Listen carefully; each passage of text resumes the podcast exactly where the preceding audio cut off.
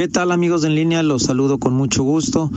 Eh, en esta ocasión platicar un poco sobre mm, señales encontradas en, el, en la vida económica que estamos percibiendo. Comento esto porque, caray, cuando parecía que ya venía un poco recuperándose la actividad económica, por lo menos de acuerdo a cifras oficiales en donde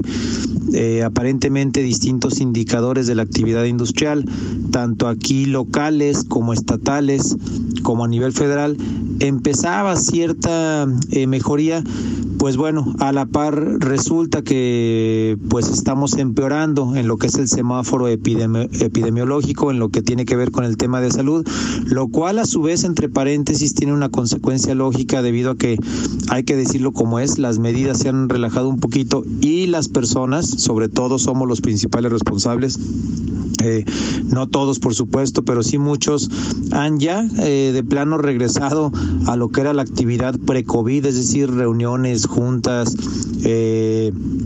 el distanciamiento social, etcétera. Y bueno, ese relajamiento pues obviamente ha traído consigo una mayor incidencia en el número de contagios y eso está ocasionando que las autoridades estén contemplando quizá en el estado de Guanajuato volver incluso al semáforo rojo.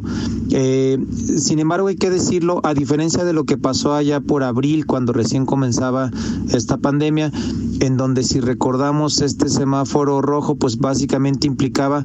que toda aquella actividad no esencial estaba cerrada, es decir, de plano no había actividad, ni siquiera las grandes transnacionales o armadoras automotrices establecidas en el estado,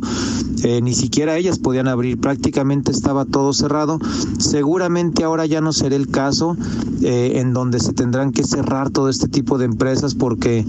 creo yo, por lo menos esta es una opinión muy personal, que el país y nuestro estado y nuestra ciudad en particular, yo no sé si económicamente soportarían una, un segundo cierre total de todas las actividades.